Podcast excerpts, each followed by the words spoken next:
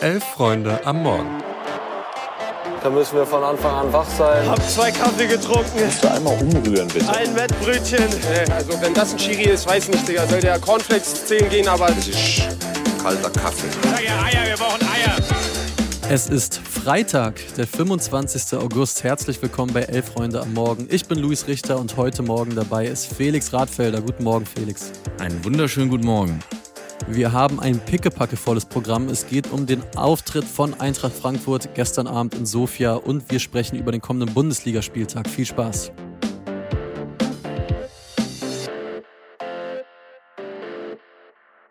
Genau, Eintracht Frankfurt war am Donnerstagabend nämlich in der Conference League Qualifikation zum Hinspiel bei Levski Sofia zu Gast und boah, äh, da war was los im Stadion. Knapp 40.000 Zuschauer, die Levski-Fans quasi alle in blau, kompletter Hexenkessel. Und der ist vor allen Dingen so richtig durchgedreht, als Sofias Fadiga in der Nachspielzeit per Traumtor das 1 zu 1 geschossen hat. Die SGE spielt also nur unentschieden in Bulgarien, profitiert anfangs von einem frühen Tor durch Kolumuani, das ihm Götze toll auflegt, hat danach aber wirklich gar kein leichtes Spiel, weil Sofia richtig gut mitzockt und Frankfurt hat sogar Glück, weil ein Brasilianer namens Ronaldo mit der 7 auf den Rücken in der ersten Halbzeit den Ball aus ja ungefähr einen Meter nicht ins leere Tor schieben kann. Äh, den Witz dazu kann jetzt gerne jeder selbst machen. Ansonsten muss man sagen, Frankfurt so wie gegen Darmstadt schon mit Problemen, sich aus den spielerischen Vorteilen, die es gab, auch wirklich gute Chancen zu kreieren. Ja, und das hat sich hinten raus dann nochmal gerecht. Felix, wenn man jetzt auf den Saisonstart von Eintracht Frankfurt guckt, dann gab es dieses chillige 7 zu 0 bei Lok Leipzig. In der Bundesliga gab es einen ja, Arbeitssieg gegen Darmstadt und jetzt in Sofia gestern Abend dieses späte 1 zu 1. Was machst du aus dem Frankfurter Saisonstart und was traust du dieser Truppe zu? Ja, wie du es gesagt hast, also ich fand sie spielerisch bislang noch nicht so überzeugend. Da passt jetzt auch das Spiel gestern Abend ein wenig hinein. Die Vorbereitung war ja auch ergebnistechnisch zumindest zu Beginn etwas mau. Da gab es zwei herbe Niederlagen gegen äh, deutlich unterklassigere Teams. Und gerade in der zweiten Halbzeit gegen Darmstadt, finde ich, ist man schon sehr, sehr passiv geworden. Hatte auch trotz Lindström und Moani auf dem Platz wenig Tiefe und gewinnt das Spiel am Ende glücklich. Aber, und das sehe ich positiv, man hat es dann ja doch geschafft, kein Gegentor mehr zu bekommen. Klar, jetzt gegen Sofia ist das dann am Ende bitter, aber ja, also so ein Weitschuss kannst du auch einfach nicht immer verhindern. Und mhm. insgesamt hatte ich das Gefühl, stand die Eintracht so in beiden Spielen eigentlich ganz gut hinten. Und gerade mit Pacho, Koch und davor Skiri, finde ich, hat die Eintracht in dem Mannschaftsteil einfach sich echt richtig gut verstärkt und eine gute Basis für eine erfolgreiche Saison gelegt. Das Spielerische muss dann einfach in den nächsten Wochen dazukommen. Zumal aber die Eintracht vor allem in der Offensive, in der Breite, finde ich, mit mhm. Jens-Peter Horge, in Gangkamp und Mamouche als potenzielle Wechsler zu Lindström und Moani und auch Götze, finde ich einfach brutal gut aufgestellt ist. Und schlussendlich wird es aber trotzdem davon abhängen, ob Kolumuani bleibt oder nicht. Das wird uns ja sicherlich bis zum 31. August begleiten. Wenn er bleibt, mhm. wird mich aber alles andere als eine Top-6-Platzierung mit diesem Kader wundern. Ja, und wir alle wissen, Frankfurt-Fans, die sind sehr, sehr reisefreudig. Auch in Sofia waren einige dabei. So auch Stefan Reich, ein ehemaliger Elf-Freunde-Redakteur, ein guter Freund des Hauses. Der war in Sofia für die Hessenschau, ist vor allen Dingen aber auch SGE-Fan durch und durch und ist da viel dabei. Und er hat uns nach dem Spiel mal kurz erzählt, was er heute vor Ort erlebt hat. Ja, liebe Leute, schöne Grüße aus Sofia. Ich stehe vor dem wirklich sehr, sehr, sehr, sehr, sehr sehenswerten äh, Nationalstadion. Ich habe den Namen leider aber vergessen. Bisschen betröppelt wegen dem absoluten Sonntagsschuss gerade in der äh, 95. Aber was ich wirklich sagen muss, ist, dass die Atmosphäre da echt äh, ganz schön was, was wettmacht. Also äh, wer irgendwann mal insofern ist und Bock hat, sich die Trommelfälle einmal ausspülen zu lassen, der sollte mal hier zum Spiel gehen. Das Ding hat nicht mal ein Dach richtig, sondern nur so ein Halbdach über der Haupttribüne. Aber wenn es eins hätte, ne, dann wäre das heute wirklich bis zum Mond geflogen. Also das war wirklich echt erstaunlich. In so einer kleinen Schüssel so eine Stimmung zu machen, aller Ehren wert. Spielerisch, ja, ne, also letztes Jahr noch Champions League ähm, bei der Eintracht, äh, jetzt hier so ein bisschen das Kontrastprogramm. Also das Ding hier, das Stadion, ne, so geil ich das finde, aber so innen drin ist, äh, so bröckelt der Putz von, von der Decke und äh, so als Spieler denkt man sich wahrscheinlich erstmal, uh, wie ich hier, wo bin ich denn hier gelandet, aber musste annehmen. Ne? Und das hat die Eintracht, glaube ich, nicht so richtig gemacht, vor allem nicht in der zweiten Halbzeit. Also da war so ein bisschen Larifari. Äh, und Lewski, die waren klar spielerisch halt äh, unterlegen, aber hatten halt Bock. Ne? Also gerade diese Brasilianer da vorne, die mal ins Laufen gekommen sind. Ja, 1 zu 1. Mein Gott, also ich gehe davon aus, dass die Eintracht jetzt ein bisschen weiß, äh, worauf sie sich eingelassen hat mit der Conference League und äh, dass nächste Woche ein bisschen cleverer zu Ende spielt zu Hause. Es hat auch heute niemand die Eintracht daran gehindert, irgendwie 2 zu 0 zu machen. Außer sie selbst. Und äh, dennoch glaube ich, wird das was nächste Woche und dann Gruppenphase und dann hoffe ich tatsächlich sehr, dass ähnlich geile Stadien in ähnlich geilen Städten, auch eine richtig geile Stadt Sofia übrigens, dann auch in der Gruppenphase irgendwie bereist werden können. Also weil das macht richtig Bock tatsächlich. Ich halte das ja von der Kirmes League, erfunden für irgendwie kleine Clubs und so. Aber wenn man dabei ist, ist es witzig. Stefan also sehr, sehr zufrieden mit dem Reiseerlebnis, weniger zufrieden mit der Leistung von Eintracht Frankfurt. Nächste Woche Donnerstag gibt's dann das Rückspiel. Aber Felix, lass uns mal weitermachen, denn die Bundesliga steht ja schon wieder vor der Tür.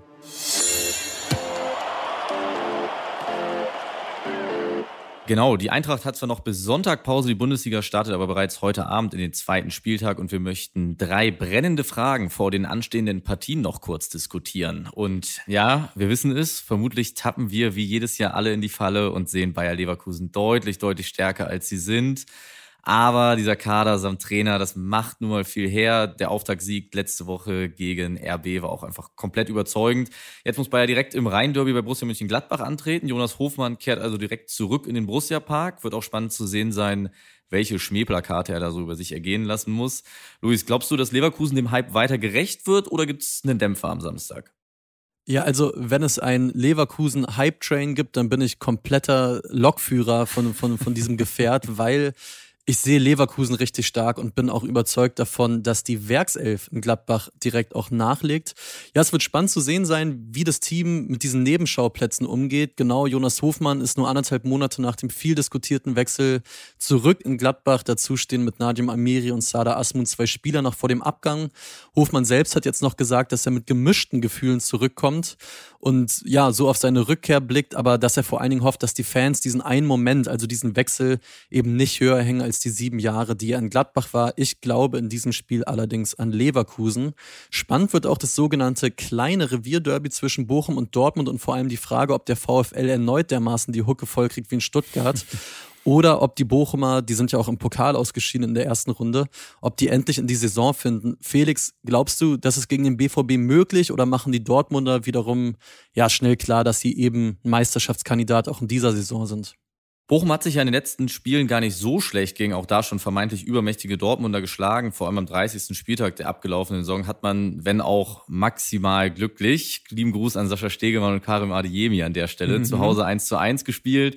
In der Saison davor, erinnere ich mich, hat man, glaube ich, auch relativ spät in der Saison bei einem 4-3 in Dortmund den Klassenerhalt gesichert. Mhm. Und gleichzeitig fand ich Dortmund gegen Köln jetzt nicht restlos überzeugend. Und zu Hause ist einfach bei Bochum gerade am ersten Spieltag, also am ersten Heimspieltag richtig, richtig mhm. viel drin. Apropos Heimspiele, es bleibt noch die Frage zu klären, ob die beiden Aufsteiger in ihren jeweiligen Heimspielen die ersten Punkte der Saison einfahren können. Darmstadt spielt zu Hause am Böllenfalltor gegen Union Berlin. Heidenheim empfängt die TSG Hoffenheim zum Einzeloptionsmagneten bei Sky. Geht da was? Ich rechne Heidenheim deutlich bessere Chancen aus als Darmstadt. Zum einen, weil ich Heidenheim einfach stärker sehe und weil Darmstadt auf den stärkeren Gegner trifft. Also Union funktioniert in dieser jungen Saison bislang bereits ja richtig gut, wieder wie eine geölte Maschine und das ist ein Trend, an den ich glaube. Heidenheim, da könnte ich mir schon vorstellen, dass die einen Punkt holen gegen Hoffenheim.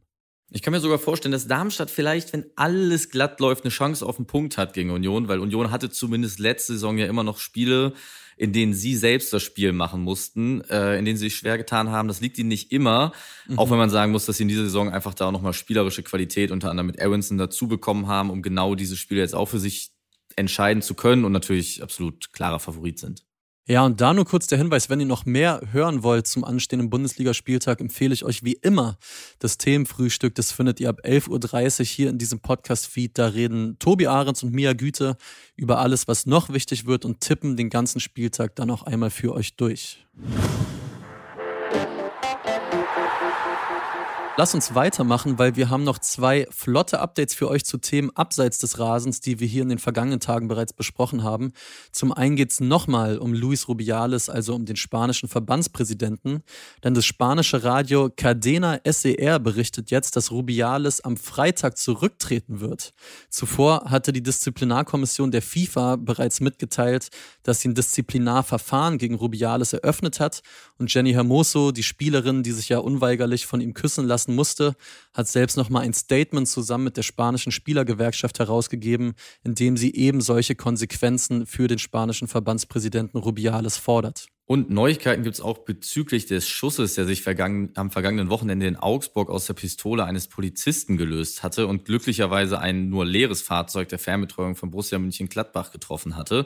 Der Schütze wurde mittlerweile vom Dienst suspendiert. Die Polizei Bayern teilte dazu noch mit, dass sich im Vorfeld des Schusses eine Gruppe von Polizisten aufgrund der Hitze mit Wasser bespritzt habe. Warum der Schütze dann zur Waffe griff, sei Teil der Ermittlungen. Naja, also wer die Wasserpistole noch nie mit der echten Wumme verwechselt hat, der werfe an, der, an dieser Stelle den ersten Stein. Eine völlig absurde Geschichte, muss man sagen komplett absurd. Äh, mal schauen, was dann noch berichtet wird, was dabei rauskommt. Aber Felix, lass uns wie letzte Woche zum Abschluss auch noch mal auf den anstehenden Zweitligaspieltag gucken. Der vierte Spieltag steht nämlich schon an. Geht um 18.30 Uhr heute Abend los. Dann empfängt nämlich Schalke 04 Holstein Kiel und der SC Paderborn hat Kaiserslautern zu Gast.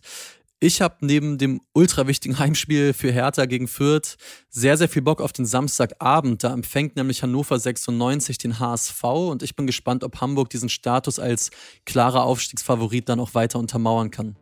Was hast du so im Kalender stehen? Also um jetzt nicht wieder wie letzte Woche schon das Spiel vom FC St. Pauli anzuteasern. Ich bin vor allem gespannt, ob Hansa Rostock mit einem weiteren Sieg sich, Sieg sich oben festsetzen kann. Die spielen gegen Osnabrück zu Hause und das ist, glaube ich, ein Team, die sehr gut gestartet sind, aber die eigentlich niemand auf der Rechnung hatte da oben. Und noch ein weiterer Sieg würde sie zumindest fürs Erste da oben auf jeden Fall ein Wörtchen mitsprechen lassen. Wir sind gespannt und danken euch an dieser Stelle fürs Reinschalten heute, aber auch während der gesamten Woche.